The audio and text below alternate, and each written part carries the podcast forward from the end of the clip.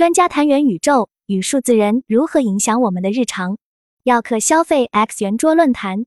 嘉宾：周婷，耀客集团联合创始人兼 CEO，耀客品学校长；张凯宇，北京搜阳管理咨询有限公司董事长；林莱尼，华苑计算数字人事业部。商业化副总裁；冷云。大家好，欢迎大家来到每周五的耀客消费 X 圆桌论坛。这一期的主题是元宇宙与数字人如何影响我们的日常。一，大家所理解的元宇宙和数字人究竟是什么？周婷，前天我在采访宝格丽全球 CEO，当我跟他谈起数字战略时，他跟我讲起了 NFT、元宇宙、VR 等等，这让我很诧异，因为几年前我去欧洲跟这些奢侈品高管谈电商的时候，他们还不是特别理解。三年之后。他们居然都可以跟我去侃侃而谈这些最前沿的概念，可见这些科技概念对行业的影响有多么大。我最早理解的数字人就是数字虚拟的一个假人，可能看起来很像二次元玩偶的样子。今天我觉得数字人是一种虚拟的数字身份，无所谓你的形象是仿真或是任何形象，包括你在现实中无法实现的形象，你在梦想中所渴望的概念，无论它是什么样的。它是你在另外一个世界所存在的一种身份，这种身份完全超脱了或者超越了你在现实社会中的状态，是一个理想中的状态。当然，这个理想并不一定是完美的，它可能是一个无法在现实社会中实现或达到的，甚至是反面的一个角色。我们经常讲人或场，那么虚拟数字人存在于哪里？我自己感觉它应该存在元宇宙里。元宇宙就是所有数字人、数字身份、数字资产等元素赖以存在的空间。这个空间使得真实的人和虚拟的人的精神都得到永生。元宇宙对我来讲是一个永生的世界。你所有的创造，人类所有的创造都可以永远存在或者交互，那就是我们心中的乌托邦。张凯宇，如果去定义元宇宙的话，我们应该从经济学的角度去看。因为目前地球上发生的一切事情都是关于经济的，经济学讲的就是稀缺资源的分配问题。对于我们人类来讲，最稀缺的就是时间。我们每个人都会死，我们最多可能也就能活到八十岁、一百岁。每个人总有死去的那一天，所以当我们活着的时候，我们会想要延续自己的生命，而数字人、元宇宙也许就是延续我们生命的一种方式。数字人存在在元宇宙概念出现之前，早就已经开始了。在互联网的时代，我们是以零和幺计算机数字的形式出现。像 QQ 空间这类的社区是一个扁平化的基于外部二点零的社区，它也是一种元宇宙。只是我们人类为了提高认知世界、影响世界和进入世界的效率，所以我们通过互联网，在一个虚拟的世界里影响着现实世界。因为我们对于时间这个稀缺资源有极度渴望，所以在应用层面才会出现所谓的数字人。这些虚拟人不需要吃饭，不需要休息，它只是一个形象，是代替你去满足别人的，同时帮助你对抗时间的稀缺。这是我从经济学上对它的认知。人还是一种比较特殊的高等动物，我们在适者生存的概念上还有心理需求。从古至今，我们一直生活在三个世界里。第一个是哲学世界，很少有人会意识到自己生活在哲学世界，但其实每一个人都生活在哲学世界。第二个是物理世界，物理世界就是我们能感觉到冷热酸甜的世界。第三个是心理世界，基本上我们都会生活在这三个世界里。当你去认识自我、本我和他我的时候，没有经过训练的人不能那么清醒的看到哪个是本我，哪个是自我。但我们都生活在这三个世界里。如果我们粗糙的区分，我们可以把哲学世界和心理世界浓缩成虚拟世界。但这个虚拟世界是在我们自己心里的。我们还有一个现实世界。虚拟世界和现实世界是我们人类同时生活的两个世界。只是在信息技术出现之前，我们没有意识到我们同时生活在两个世界。其实，人类的心理活动从早期的祭祀丧葬时就已经开始出现了。为什么我们觉得人都有来生？为什么我们会把一个人埋在地下？因为你对他有预期，或者你对自己的未来有预期。比如人埋在地下可以永生，这其实是一种心理活动的表现。所以，我们一直生活在现实世界和虚拟世界中。第四个世界是人工世界，也就是元宇宙的诞生。它其实映射了我们的心理世界中某一种需求和诉求，这是在现实世界中所不能够满足的。元宇宙概念诞生于美国的科幻作家尼奥·史蒂文森在一九九二年时写了一本科幻小说，叫《雪崩》。在《雪崩》里提到 Metaverse 概念，也就是所有世界里都有一个数字化分身。是一个可以数字化生存、互动生活的社区。回头去看，在二零零零年左右的时候，元宇宙就已经出现了，在奔腾机上就已经有《虚拟人生》这款游戏，在当时还蛮火的。所以我认为元宇宙没什么特别稀奇的，只是今天我们想要把它商业化，找到了它除了游戏之外的商业化可能性。我们看到商业化的应用过程中，大概有三个方向。第一个是模拟某一个场景。比如矿物开采，还有分身数字人，我们不能认为它是在模拟什么，它只是你的一个形象化的分身而已。这是我们现在看到 To C 和 To B 的方向推进。林兰妮，再说到刚才凯宇提到的数字人方面，其实数字人分成了非常多的种类，从大的领域上分成了身份型数字人和任务型数字人。身份型数字人一般我们会把它打造成一个 IP。当然，这个 IP 可以像洛天依一样是一个二次元的形象，也可以像艾玛一样是一个高仿真人。我们现在还没有看到能够通过全息投影跟我们来交互的身份型数字人。他们在跟我们交互的过程当中，要用到动态捕捉设备，用真人在后面操控它。我们院目前研究的数字人其实是一个全自动的。通过 AI 驱动的数字人，这其实是第一步，因为我们希望数字人能够在原有的机器人基础之上有一个能说会动的形象。这一点我们目前已经实现了，但是我觉得它离像人类一样顺畅的交流还有一定的距离，也就是第二步，我们叫做能思会想。目前我们所应用到的技术其实叫做语义理解。在自然语义理解的基础之上，加上知识图谱。知识图谱从最基础的你问我答智能客服，基于 RAS 框架里面的 Kafka，让它可以回答的问题更多，但它不能够做到百分百所有的问题都能回答。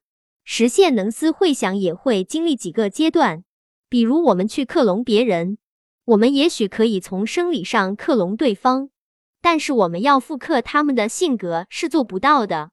所以，下一步我们非常难做的一点叫做真情实感，让机器人第一步能够识别用户的情绪，让它可以理解到你的情绪，对你的情绪进行一个正面积极的反馈。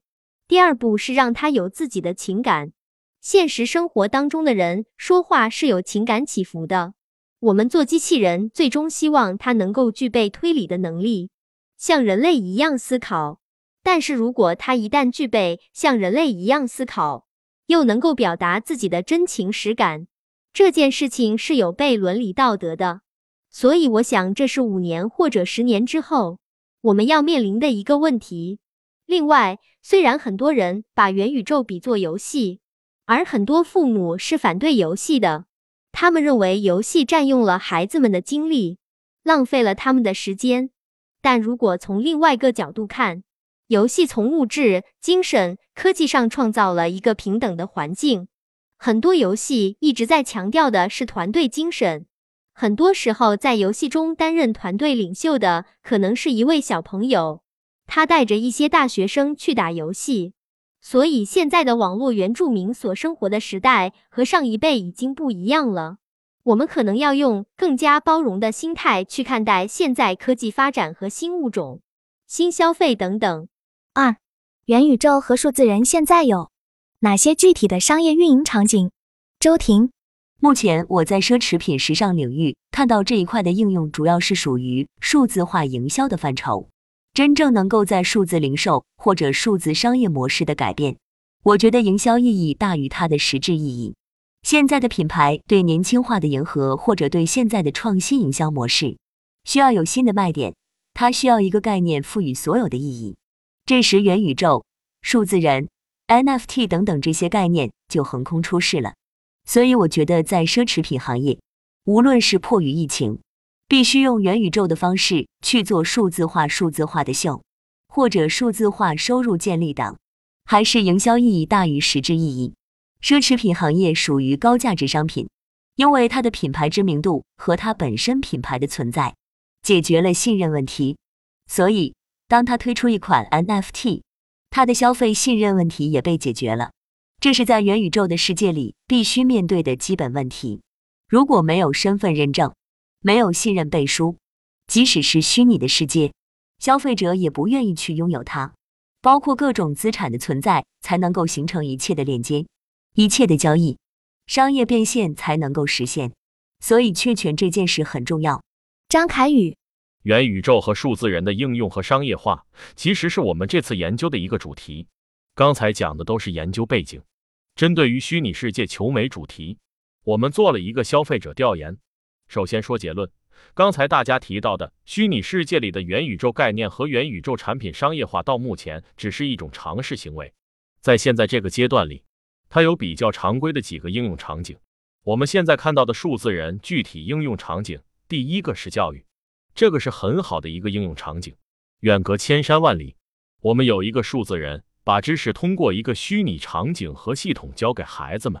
第二个场景是医疗，特别是在模仿人体微观环境的过程之中，AR 和 VR 的应用和虚拟现实的应用可以帮助我们。快速建模和快速去实现手术或者某一个治疗解决方案，还有一个生活场景，这个生活场景是虚拟生活场景，比如大家在游戏社区里的生存，在游戏中过另外一个人生。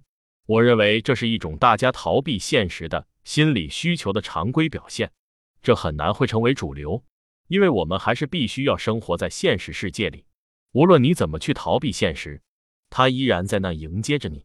所以我觉得数字人面向 C 端的商业化价值不是很大，因为你会发现你在虚拟世界里边是什么样，你在现实世界里总要见人。所以我的观点就是数字人在 B 端的需求明确，商业化是可行的，可是目前需求不大，主要因为成本太高。林兰尼，下面我分享一下关于元宇宙的商业应用场景，像宝格丽这一类的奢侈品品牌。他们有没有必要发行自己的 NFT 呢？首先，我觉得奢侈品是需要做品牌年轻化的，同时他们也需要推出一款适应年轻人的入门款。比如卡地亚出了一款像钉子的手镯和戒指，它其实就是一个简单的入门款，它的本质是扩充自己的客群。这个客群是什么？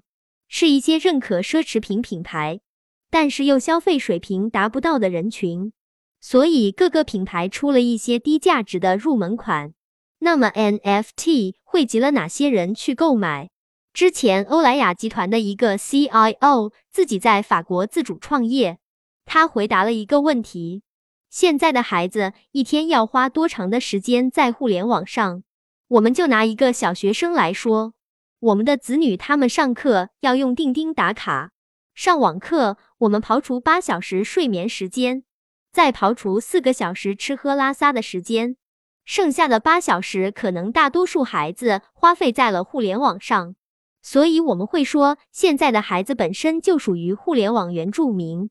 说回 NFT，我再回到虚实融合，其意思就是，首先它一定要在现实生活中有一个实体。刚才凯宇提到了一个词。让我很感兴趣，也是目前我的一个合作伙伴在跟我探讨的商业模式——元宇宙数字陵园。之前迪士尼有部影片叫做《寻梦环游记》，其中定义了什么叫做死亡。死亡不是你肉体的消亡，而是在这个世界上没有人会纪念你。如果没有人在这个世界上来纪念你，你在这个世界上面不再有一丝的讯息。这才是一个真正的死亡。现实中，如果我们买了一块墓地，它本身是一个房地产生意，但是数字陵园可以保证在千年万年后，我的数字资产还存在着。你的指定继承人可以继承他们，但你的子女需要不断为这片陵园每年续费，以支付数字资产管理费。就好像我们在银行存款也会被收管理费一样。问题是你的后代是否会长期继续为你的数字资产进行续费呢？如果每个人的数字资产得以传承，是否可以在这个数字陵园建立一个家族的族谱？后人会记住我们的祖先是谁，最后形成一个完整的数字家族族谱。所以，我们今天讨论的问题范围非常大。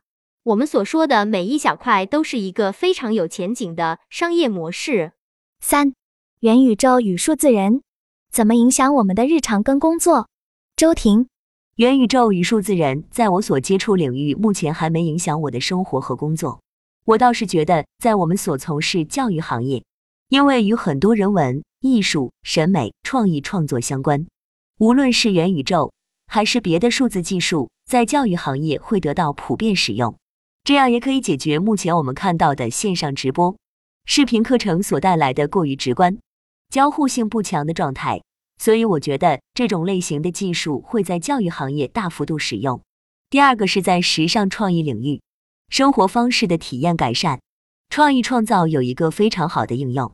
在生活里面，我觉得应该是在生活智能化上能协助我们很多事情。比如，我一直觉得苹果公司不是一个卖手机、卖电脑的公司。我认为像苹果这类型的公司在努力做一个平台型公司。特别是二 C 的生活方式平台，所以我会认为 Apple Watch 的价值远远高于 iPhone，远远高于苹果电脑等等。Apple Watch 就是物联世界的工具，它会连接我们生活中所有的智能部分，替代我们去解决生活中的各种不便利，让我们的生活更加美好。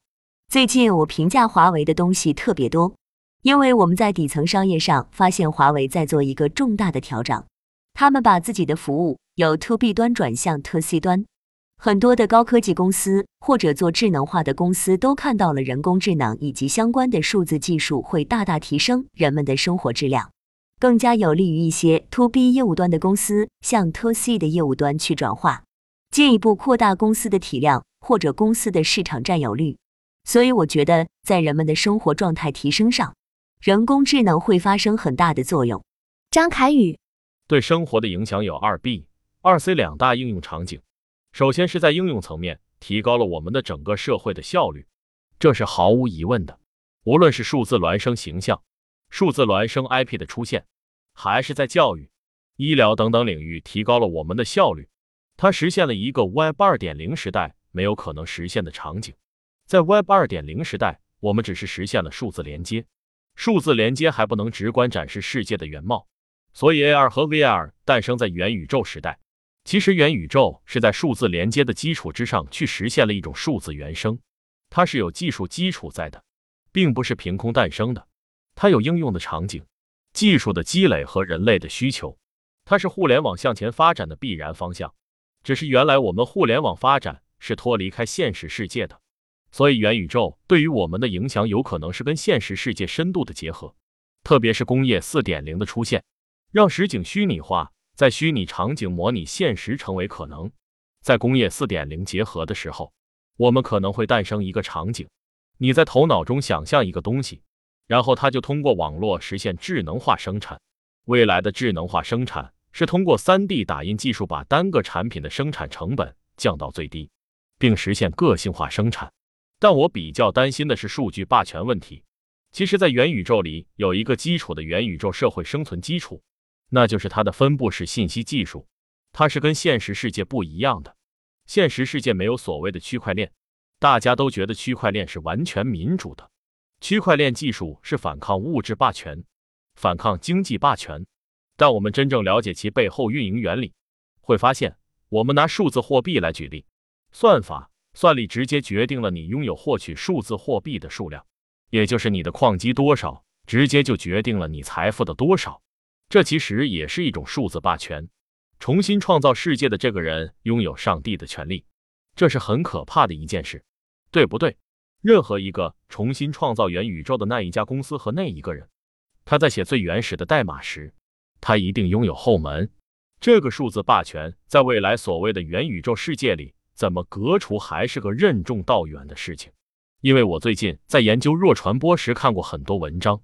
我们把世界简单的分成现实世界和虚拟世界，元宇宙就是虚拟世界的一种表现形式。现实世界和虚拟世界的关系是互相影响，虚拟世界是现实世界的一种映射，它不是完全独立开现实世界而存在的。我们在另外一个角度，第三个观点就是当虚拟世界有一个造物主。并且现实世界你的生存状态是映射到虚拟世界里时，这个虚拟世界跟现实世界最大的区别是它可以改变，而现实世界是不能改变的。拥有改变现实世界能力的人在地球上特别少，而且不能随意改变。大部分人都是不能够改变现实世界的。可是你发现，在元宇宙中，首先它的规则是可以改变的。当你在里面生存的时候。有一个上帝是可以在后门改变元宇宙的规则，而且你会发现，虚拟世界不能够完全映射现实世界的复杂性，它只能映射一个片面。我们进入到虚拟世界里去享受那片刻的安宁，你会发现后面有一个人一直在改变虚拟世界的规则。如果是这样的话，他对现实世界的影响是没有意义且非常有限的。你在虚拟世界里懂得很多的道理。但是在现实世界中，你依然过不好这一生。林兰妮，因为这个话题非常大，它的商业应用前景也有非常多，所以我只能比较具象的回答一些问题。比如，目前我们的人工智能虽然看似只是在做降本增效，但能做到这点，实际上也是一件非常了不起的事情。我举一个场景：一个银行的客户经理。他基本每个月都需要给他的高净值客户去发基金诊断报告。他手上维护了五千个客户，这份基金诊断报告 PDF 就像淘宝的宝贝详情页。因为我们一般是做产品的时候，会有一种懒人逻辑，我们要满足消费者的一些心理诉求，所以能够看视频就不看图片，能够看图片绝不看文字。所以，当我今天把这五千个客户的基金诊断报告都转化成了由客服经理讲解的视频，在千人千面分发的时候，他可能就可以一个人维护所有的客户。难道这种降本增效没有意义吗？其次，人工智能确实是要经历非常漫长的研发阶段。很多时候，从我们加斯纳的曲线来说，我们研究的领域会有某一个热点。我们通过不同的功能模块组合，让它变成一个新的产品。比如，当计算机视觉加上我们的自然语义理解，再加上自然语言的生成，它可能就变成了一个数字人。刚开始的数字人能够做口型的匹配声音模拟，接下来我们是不是能够做一些肢体的动作，让它拥有智慧？这属于一步步来的过程。所有我们人工智能行业变现的周期比较久。之前我一直在和我们公司创始人交流，我们的产品到底是做二 B 还是去做二 C？因为中国的很多企业信息化水平参差不齐，所以很多时候你没有办法让一个定制化的解决方案成为一个通用型的解决方案。基本上每一个行业。